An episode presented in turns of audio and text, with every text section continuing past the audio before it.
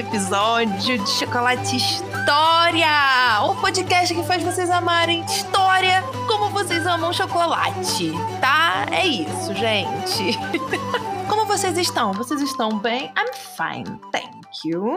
Um bom dia, uma boa tarde e uma boa noite.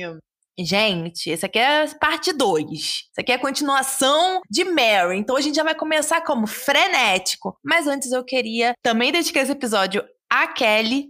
Kelly, espero que você tenha gostado do primeiro. Essa é a parte 2. Espero que você goste. Quero agradecer a todo mundo que me dá apoio, que escuta o Chocolate História, que escuta os audiodramas. Gente, sério, muito, muito obrigada. A Jack é uma pessoa assim que sempre me apoia e conversa comigo. Então, assim, Jack, também muito obrigada a todo mundo, a todo mundo, de verdade. Sinta-se abraçado por toda a minha gratidão por você que escuta o meu podcast. Gente, não deixem de escutar Prudence, tá bom?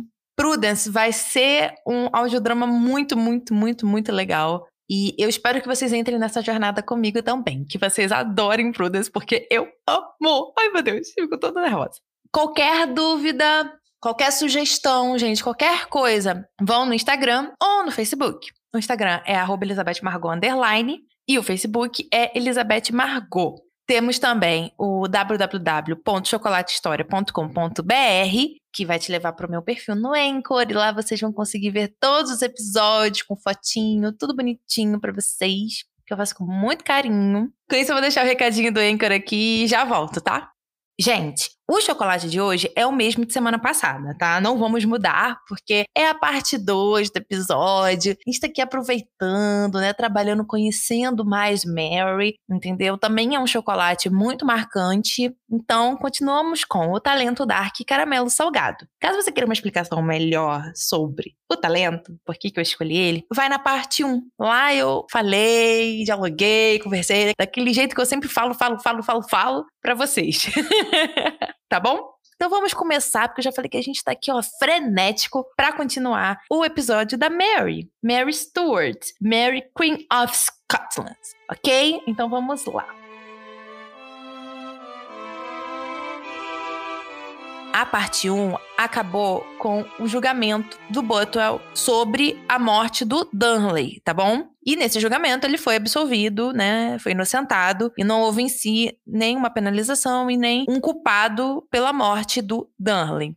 E aqui eu continuo a partir daí, tá? Ele foi absolvido no dia 12 de abril. Nos dias 21 a 23 de abril de 1567, a Mary vai visitar o filho dela, né, o James, que estava em Stirling. E essa foi a última vez que ela viu o menino, sendo que ele nasceu em 1566. Ou seja, ele era muito pequeno, tinha nem mais de um ano quase, e foi a última vez que eles se viram em vida, tá bom? Aí agora a gente vai começar a entender o porquê disso. Quando ela estava voltando da visita do filho, mais especificamente no dia 24 de abril, no caminho, o Butwell, esse mesmo que a gente falou ali que foi julgado e inocentado, ele mesmo, sequestrou a Mary. Como assim? Ele estava acompanhado de 800 homens e encontrou a Mary e disse: Olha, Edinburgh não é mais seguro, você está correndo perigo. E aí ele levou ela para o castelo de Dunbar. E ali ele a fez prisioneira. Esse foi o sequestro da Mary. Agora a gente vai falar um pouco sobre quem é o Buttle para continuar a história, tá bom? Vamos lá. James Hepburn, quarto conde de Butwell. Ele nasceu em 1534 e foi leal à regência da Mary de Guise, a mãe da nossa Mary. O Butwell, ele foi casado e ele estava casado na época que ele sequestrou a Mary. E a esposa dele se chamava Lady Jane Gordon. Para vocês terem noção, a Mary ela era próxima dos dois, tanto que ela foi no casamento deles em 1566. Ou seja, eles não estavam nem casados há um ano direito quando ele sequestrou a Mary. Após a absolvição do Butwell, lá no dia 12, ele vai começar a planejar com outros nobres e bispos do parlamento escocês um manifesto. Esse manifesto vai ser chamado de Unleashed Tavern Bond. O que, que ele dizia, né? O que, que esse documento falava? Falava o seguinte: que a Mary deveria se casar com um súdito escocês dela. Um súdito nativo, mais especificamente. E a principal pessoa candidata a isso é ninguém mais, ninguém menos do que o Button, pra vocês terem noção. Isso deu a ele certo tipo de apoio para fazer o que fez, como se ele tipo tivesse procurando aprovação de outros nobres e bispos para tomar as atitudes que tomou, sabe? Tipo, olha, vou fazer isso porque eu sei que tem gente que vai me apoiar. E aí ele sequestra a Mary. O ponto principal desse sequestro é o seguinte: possivelmente o Butwell estuprou a Mary para conseguir garantir que a união fosse feita, ou seja, que eles se casassem. Tipo, ah, você já teve relações comigo, você pode estar grávida. Então, isso garantiria, de certa forma, que eles se casassem. E aí a gente entra na principal dúvida de todos até hoje. A Mary concordou ou não com isso? Ela concordou ou não em ser, de certa forma, sequestrada? Há vertentes que dizem que não, que ela de fato foi contra a vontade, que sim, ela foi estuprada, nananã e tal.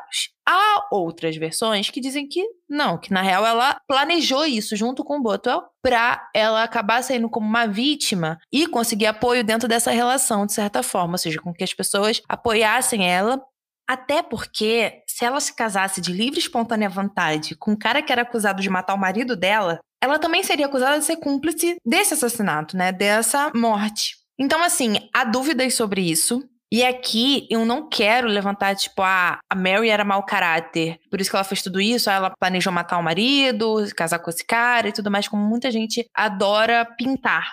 Da mesma forma, eu também não quero que Elizabeth pareça uma pessoa ruim nessa história, porque agora a gente vai entrar no período que Elizabeth vai estar tá bem envolvida com a vida da Mary e vão ter ações que tanto a Mary quanto a Elizabeth vão tomar, que eu acho que elas não podem simplesmente justificar o caráter uma da outra, sabe? Ah, ela toma essa decisão porque ela é ruim. Ah, ela toma essa decisão porque ela é boba. Não é isso. Essas mulheres, enfim, essas pessoas, elas são levadas a cometerem certos tipos de atitudes, né?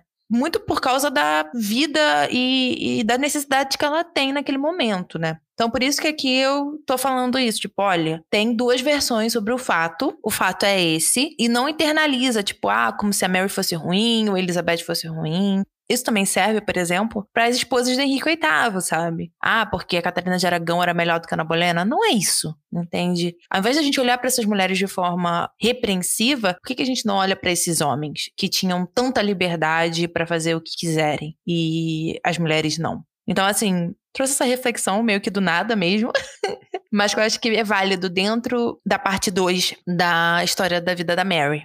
Enfim, seguindo. No dia 7 de maio de 1567, o Bothwell e a mulher dele vão se divorciar. O pretexto, né, o argumento é que o Bothwell traiu a mulher com uma criada. Porém, nesse período ele já tinha sequestrado a Mary. No dia 12, ele vai ser feito Duque de Orkney e Marquês de Fife. No dia 15 de maio de 1567, a Mary e o Bothwell vão se casar em uma cerimônia protestante. O que é novo, né? Já que a Mary é católica, ela não é protestante. A Mary nunca se converteu. Aí o que, que acontece? O casamento, desde o início, era impopular. Tipo, muito impopular. Tanto para os nobres quanto para a população. Porque, assim, os católicos escoceses, eles não viam o casamento como legítimo, né? Eles não reconheciam esse casamento. Por quê? Porque, primeiro, não reconheciam o divórcio do Botwell e a cerimônia foi protestante, não foi católica. Então, para eles, já morreu aí por terra. E ambos os católicos e protestantes concordavam que a Mary casar com o suspeito de matar o marido dela, o Dunley, era algo muito weird, né? Era algo, tipo, muito estranho.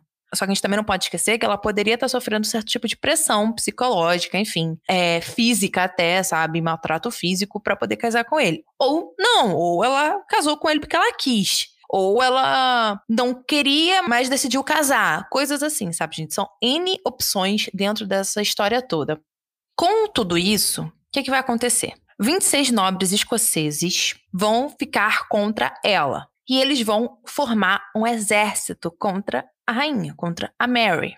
A Mary e o Bothwell, eles vão enfrentar esses nobres no dia 15 de junho, na Batalha de Canbury. E o que acontece? Não houve um combate em si, sabe? Tipo, ah, luta, matou todo mundo, exército contra exército. Não houve. Foi mais uma negociação. As tropas estavam ali, mas houve mais uma negociação. E o que que isso resultou, essa negociação? Resultou com o Bothwell fugindo, ele sai da Escócia, ele vai embora. E a Mary sendo levada para Edinburgh presa, sob custódia. Onde já estava pegando fogo porque a população já estava contra ela também, né? E aí ela vai ser presa no castelo de Loch Leven, na ilha de Loch Leven. e entre os dias 20 e 23 de julho, ela vai sofrer um aborto de gêmeos. Basicamente, no dia seguinte, no dia 24 de julho, a Mary vai ser forçada a abdicar em favor do filho dela, o James VI, que não era o James VI, mas que virou com isso. Ele tinha um ano nessa época. E aí, como é que vai ficar com a regência? Essa regência ela vai ficar a cargo do meu irmão da Mary. Já falei dele aqui na parte 1, que era o James, conde de Murray. Só para finalizar a história do Butwell, ele vai para o exílio, vai ser preso na Dinamarca e lá ele vai enlouquecer e morrer em 1578. Só para dar um ponto final nesse cara, que foi um filho da mãe. E vamos falar da abdicação, de como que foi isso. Essa abdicação ela foi aprovada só no dia 12 de dezembro de 1567 pelo parlamento. Porque a Mary ela vai ser meio que forçada né, a abdicar lá em julho, só que aí o parlamento só vai aprovar isso em dezembro do mesmo ano. Aí, virando já o ano, né, em 1568, no dia 2 de maio, para ser mais exata, a Mary vai fugir do castelo, né? Do castelo de Lochleven. E ela vai conseguir fazer isso com a ajuda do próprio dono do castelo. Eu achei isso muito legal. Muito maneiro. Eu realmente achei muito legal isso. Ela vai conseguir reunir 6 mil homens e vai enfrentar uma pequena força do regente, né? O conde de Murray, que é meu irmão dela, na Batalha de Longside, no dia 13 de maio. Ela vai perder, vai ser massacrada total e vai fugir para o sul da Escócia. Ela vai descer a Escócia. Com isso, ela vai para Inglaterra no dia 16 de maio. Ela meio que pegou um barquinho de um lado do, do lago, vamos colocar assim, atravessou com um barquinho pro outro lado do lago. Foi basicamente isso que ela fez. E chegou na Inglaterra.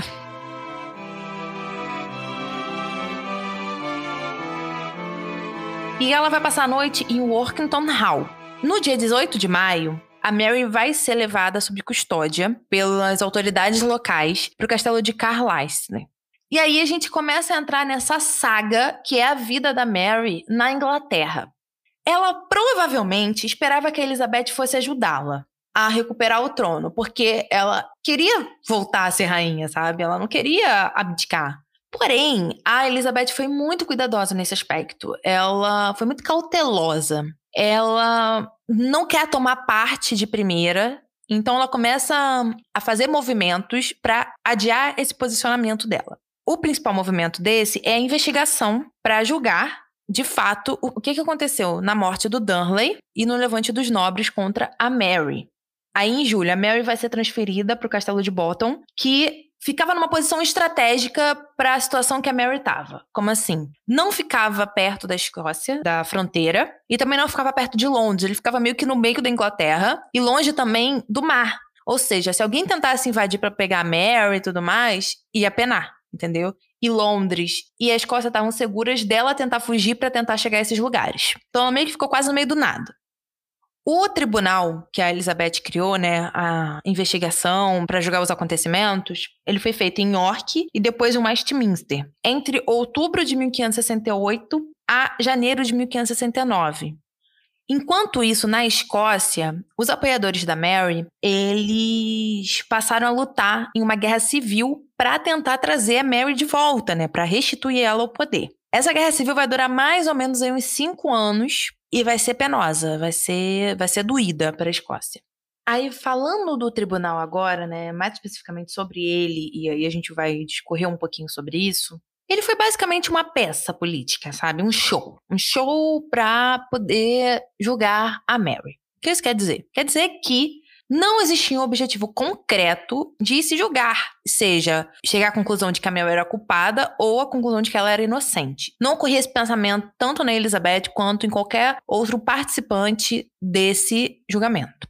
Mas o discurso era o contrário, era de que não, vamos julgar, vamos resolver o assunto de forma decisiva e tudo mais. Porque a Elizabeth ela queria se mostrar ativa nessa questão, tanto pro lado escocês quanto pro lado da Mary, dizendo: olha, eu estou correndo atrás, eu vou tentar te ajudar, e falando pra Escócia a mesma coisa. Então, por isso que a gente fala que foi um show político, sabe? Que foi uma peça. Porque a Elizabeth ela não queria tomar um lado com esse tribunal, entende? E ela soube fazer isso muito bem.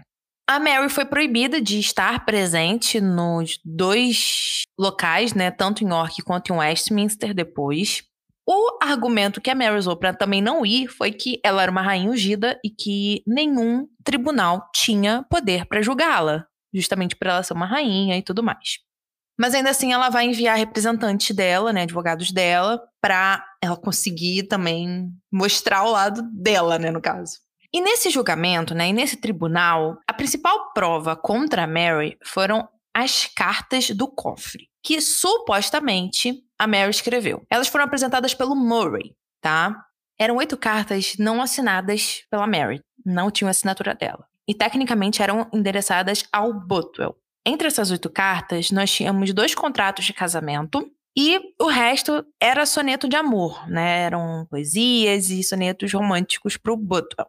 Tudo isso estava dentro de um cofre de prata, prata dourada, com menos de 30 centímetros, era bem pequenininho, e era decorado com o monograma do Francis II, o primeiro marido da Mary, lá o rei francês que ela casou. Falei dele na parte 1. A Mary negou e usou o argumento de que a escrita dela era fácil de copiar. Então, por isso que tinham conseguido escrever essas cartas e acusar de ter sido ela. Sobre essas cartas, não se tem provas se realmente foi a Mary que escreveu. Por quê? As cartas originais elas foram escritas em francês e possivelmente foram destruídas em 1584 pelo James, pelo filho dela. E as cópias sobreviventes não estão completas, sendo que estão em vários idiomas. Sendo uma está em inglês, outra está em francês, outra. Enfim. Então, assim, não se tem muita exatidão sobre essas cartas. Mas no julgamento, no tribunal, as cartas foram usadas como provas verídicas, foram aceitas e foram, enfim, comparadas, fizeram tipo um estudinho lá, mas no fim concordaram que foram escritas pela Mary. Aí, o que acontece com o resultado desse tribunal? Não acontece nada, gente. É basicamente isso. O que aconteceu, basicamente? Nossa, fiquei linda da repetição agora, né? O Murray, ele vai voltar para a Escócia como regente, lindo e belo, e a Mary vai continuar sob custódia da Inglaterra. O ponto principal aqui é mostrar que Elizabeth ela conseguiu fazer esse jogo político muito bem, porque ela consegue manter a Escócia protestante e consegue manter, né, a ameaça dela, que é a Mary, longe do poder e ainda sob custódia dela mesma, né, da Elizabeth. Então assim, acho que a maior beneficiária de todo o rolê, de toda a treta que a gente tá vendo até agora é a Elizabeth nesse aspecto. E olha, eu não vou nem falar que ah, foi porque ela causou tudo isso. Na real, não. As tretas lá da Escócia não, não tava se metendo, não. Ela não era tipo Henrique VIII, não. Mas chegou no terreno dela, ela começa a se meter, que foi com o tribunal. É basicamente isso. O que, que, vai acontecer então com a Mary agora vivendo na Inglaterra sob custódia e meio que sem perspectiva de voltar para a Escócia, virar rainha de novo, todas essas coisas? Ela vai passar a trocar de local de moradia algumas vezes, ou seja, ela nunca vai morar em um lugar fixo, ela vai estar sempre indo e vindo ela tinha apenas uma criada e essa criada tinha que ter menos de 16 anos e sempre também era rotatória, sabe? Nunca ficava uma fixa, justamente para não criar-se um vínculo e a Mary usar isso para conseguir, enfim, fazer conspirações e tramar a fuga dela. Ela sempre teve uma vida confortável e luxuosa dentro da Inglaterra. Em nenhum momento ela foi tratada de fato como uma prisioneira, ficou dentro de prisão, essas coisas não.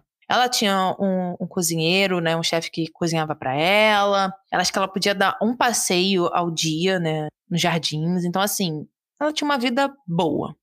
Passava também muito tempo bordando. Eu vou colocar um bordado feito por ela né, em cativeiro, né, sobre custódia da Elizabeth, lá no Instagram, tá bom? Aí vocês vão dar uma olhada lá na fotinho. A saúde da Mary vai dar uma piorada nesse período, muito provavelmente por causa da periferia. Eu já falei dessa doença, é uma doença genética. Falei dela na parte 1 do episódio. E também por causa do sedentarismo. E na década de 1580, a Mary ela vai ter um reumatismo severo. Ela já também já estava de idade, né? E ela vai ficar manca. Então a Mary vai começar a andar mancando depois disso.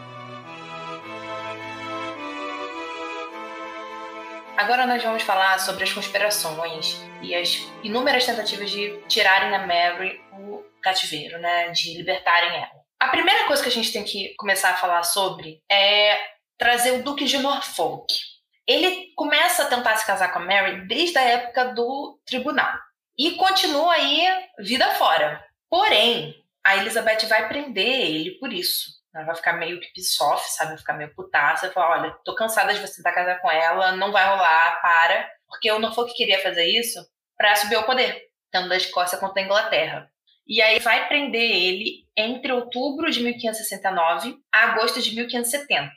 Em junho de 1570, o Murray, lá o regente do James VI, vai ser assassinado e um fato muito curioso que eu precisei trazer aqui para vocês é que ele foi o primeiro chefe de governo a morrer por uma arma de fogo, ou seja, tiro.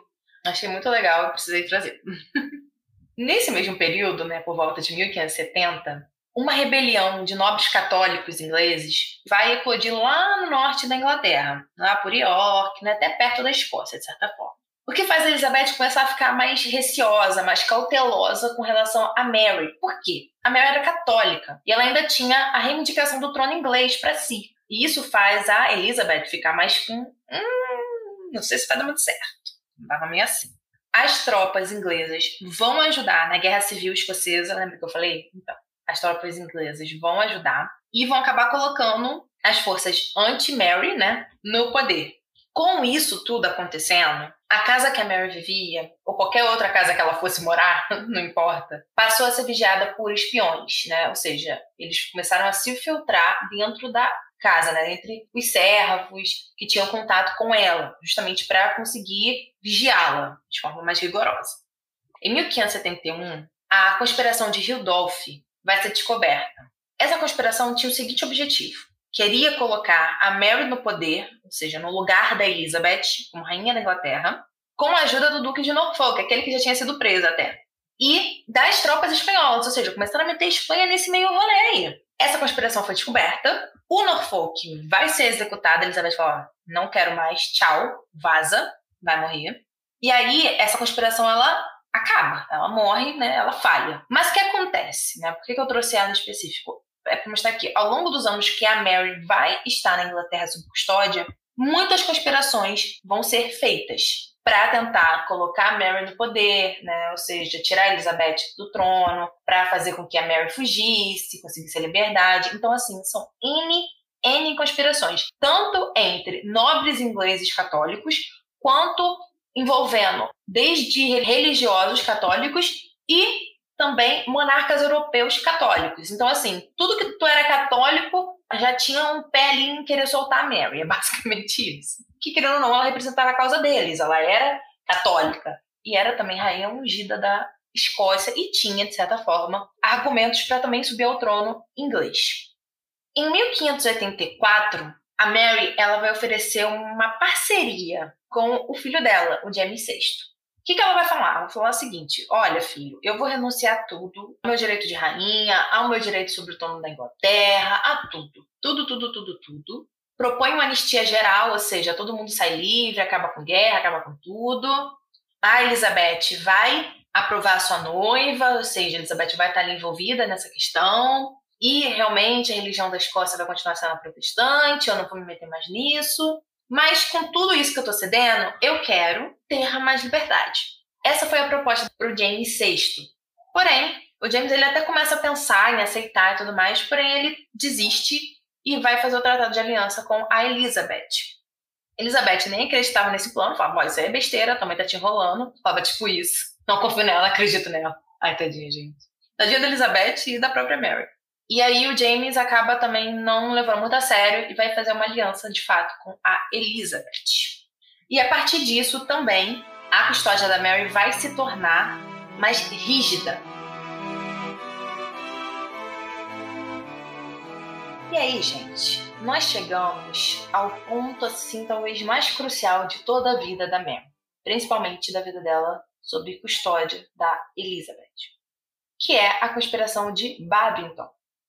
A conspiração de Babington foi um plano para assassinar a Elizabeth. Isso aí não é nenhuma novidade, né, gente? Pelo amor de Deus.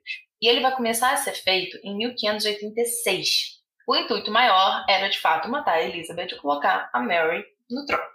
Tinha também como objetivo a invasão das tropas espanholas na Inglaterra, com a ideia também do que? Restaurar o catolicismo. E todo esse plano foi descoberto pelo Sir Francis Walsingham. Ele era o chefe de espionagem da Elizabeth. E foi o cara responsável por descobrir tudo isso, e enfim, a gente vai chegar lá. Agora eu vou começar a contar essa historinha para vocês, que eu achei tão legal que eu falei, não, vamos contar em forma de história. Bom, o que acontece? Existia um padre chamado de John Ballard. Ele era um padre jesuíta que era apoiador da Mary, e eles mantinham contato. Em maio de 1586, esse padre vai se encontrar com três amigos. Um desses três amigos era o Gilbert Gilford. Grava esse nome. E a partir disso, eles vão começar a traçar uma conspiração para matar Elizabeth e colocar Mary no poder. Porém, esse Gilbert, ele vai ser preso pelo Walsingham. E com isso, ele vai acabar virando agente duplo. Entende? O Walsingham vai pegar ele e vai falar: olha, tá, te prendi, você tá fazendo treta aí, tá fazendo merdinha que eu sei. Então o que, que você vai fazer? Você vai virar agente duplo. E eu te perdoo e o cara vai virar agente duplo. Ora, isso era morte. O que acontece? Esse Gilbert e o Ballard, eles vão conseguir apoio estrangeiro para essa conspiração acontecer, né? Para esse plano dar certo. E foram buscar na pequena nobreza católica da Inglaterra um líder para a conspiração dentro do reino. E eles encontraram o Anthony Babington, que vai aceitar participar e ser o líder dessa conspiração, desse plano. Até aí tudo bem. Esse foi o início, né, a estruturação da conspiração de Babington e do Walsingham vigiando todos eles. Aqui acontece. Em 1584, alguns anos antes, né, dois anos antes, a Elizabeth começou a proibir as trocas de cartas da Mary com outras pessoas. Por quê? Porque houve também uma conspiração que falhou, mas que foi baseada através disso, né, de cartas e tudo mais. Então Elizabeth começou a segurar esse rolê. O Walsingham, vendo isso, ficou meio preocupado, porque a principal forma dele conseguir incriminar Mary de participar e de mandar matar a Elizabeth era através das cartas. Então eles montaram um esquema para ocorrer as trocas de cartas entre a Mary e os conspiradores de Babington, porque ele queria pegar essa participação da Mary. Essa linha de comunicação que ele vai criar e que vai ser controlada por ele foi tão boa que não levantou nenhum tipo de suspeita, nem por parte da Mary e nem por parte dos outros conspiradores, né? Estavam em comunicação com ela. E como que foi isso? O Gilbert, esse que está lá como agente duplo, e o carcereiro da casa, né, de onde a Mary estava, que se chamava Paulette, encontraram uma cervejaria local onde as cartas seriam transportadas dentro dos barris grudadas tipo na tampa. Era tipo um compartimento que conseguia impedir que essas cartas fossem molhadas pelo líquido, mas que conseguiria estar ali dentro e passar despercebido. O Walsingham colocou dentro da casa da Mary, entre os serviçais, o Thomas Phillips. Esse cara era um especialista em criptografia e linguagem, que trabalhava para o Walsingham. E aí o que acontece? O Phillips e o Walsingham fazem uma tabela de códigos e dão pro Gilbert. E aí o Gilbert passa isso para os nobres, né? Tanto do exterior quanto do reino, né, da Inglaterra, ou seja, para o Babington e, por exemplo, para o embaixador francês que estava envolvido também na trama. Ele passa a tabela e fala assim: olha, a mensagem tem que ser escrita em código para não dar ruim para ninguém. E aí começa-se a troca de cartas entre a Mary e os conspiradores de Babington.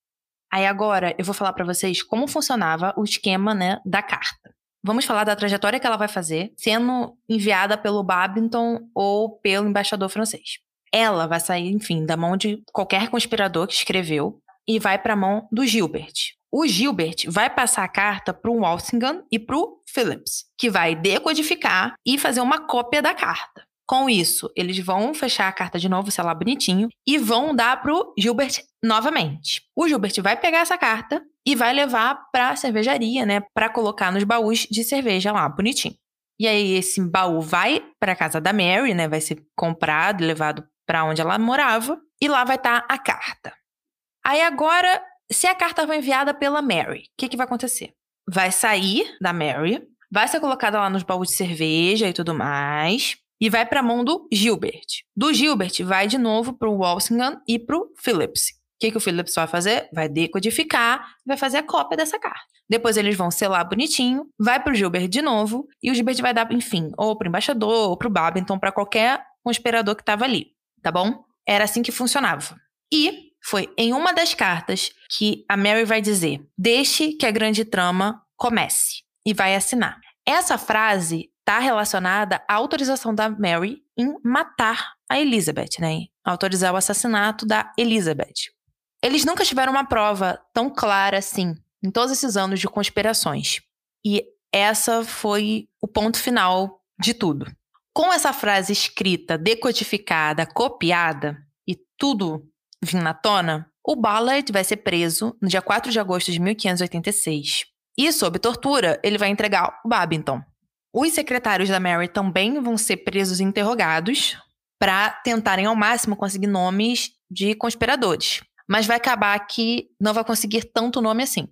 Os que foram descobertos vão ser condenados à morte, óbvio, por conspiração contra a coroa, e vão ser puxados, enforcados e esquartejados, né? É aquele combo. Primeiro é arrastado por um cavalo, por uma carroça, sei lá, depois é enforcado, depois é esquartejado.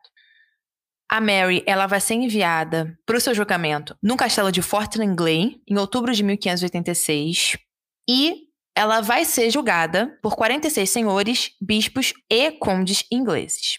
Ela não teve autorização para ter um advogado e nem de revisar as evidências, né, as provas contra ela. E alguma dessas traduções decodificadas, né, e tudo mais, foram lidas no julgamento. A Mary negou, mas o estrago já estava feito. Ela vai ser condenada no dia 25 de outubro e vai ser sentenciada à morte.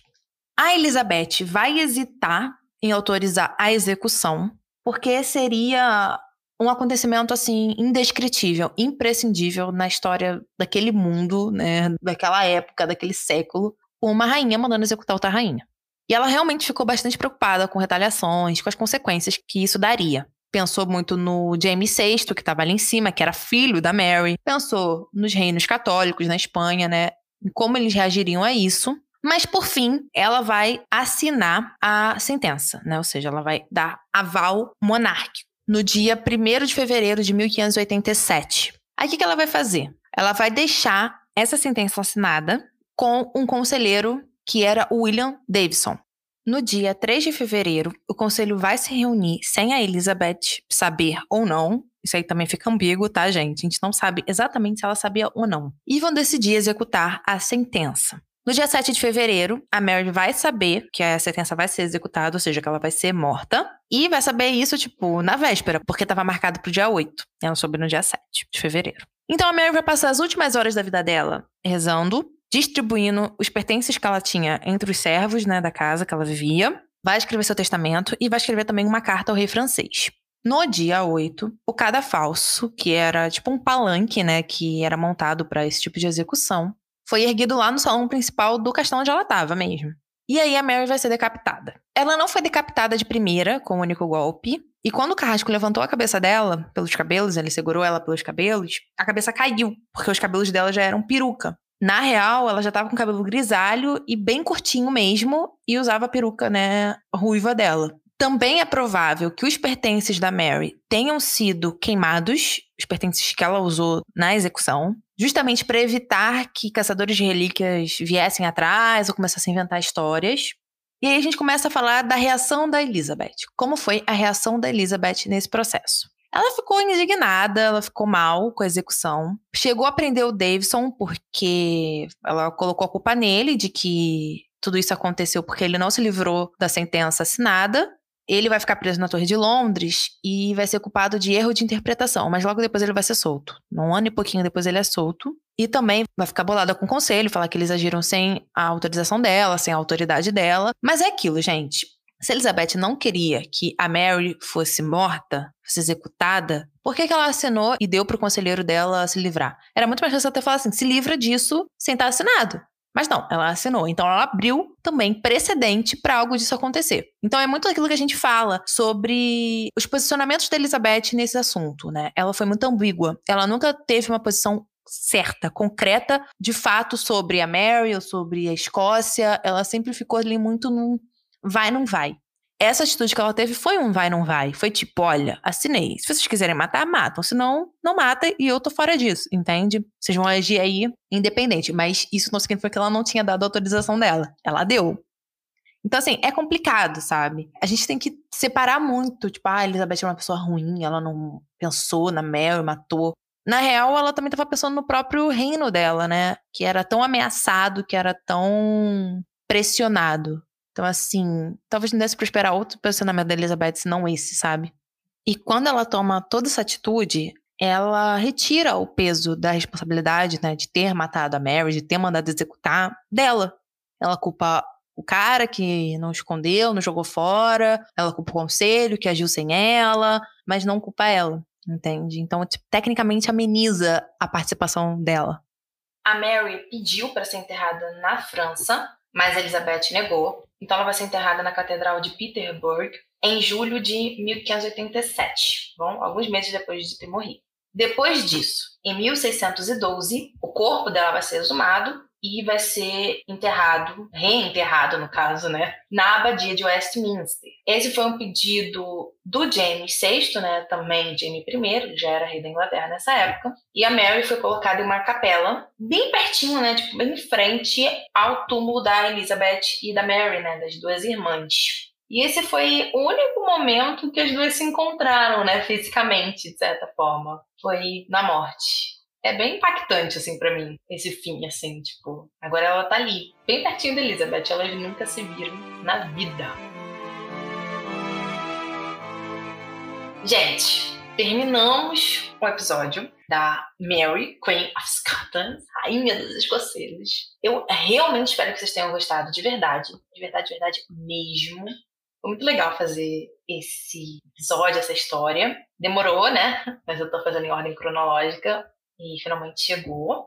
E a Mary foi uma guerreira desde que ela virou rainha e tipo, ela tinha só dias de vida. E foi guerreira até o fim. Acho que esse é o ponto mais importante da Mary. Não importa se ela tenha feito escolhas erradas, decisões erradas, e isso vale tanto para Elizabeth quanto para qualquer outro monarca. O que importa é o quanto ela lutou pela verdade dela e pelo que ela acreditava, né? Acho que esse é o maior legado que a gente tem da Mary, rainha dos escoceses tá bom? É isso, gente. Escutem Prudence. qualquer dúvida, qualquer sugestão, qualquer coisa, me chamem lá no Instagram, que é Elizabeth Underline, ou Elizabeth Margot no Facebook. Tem as imagens do episódio lá bonitinhas pra vocês. Qualquer coisa também entre no www.chocolatehistoria.com.br que lá tem todos os episódios. É isso. Um grande beijo, fiquem com Deus e tchau!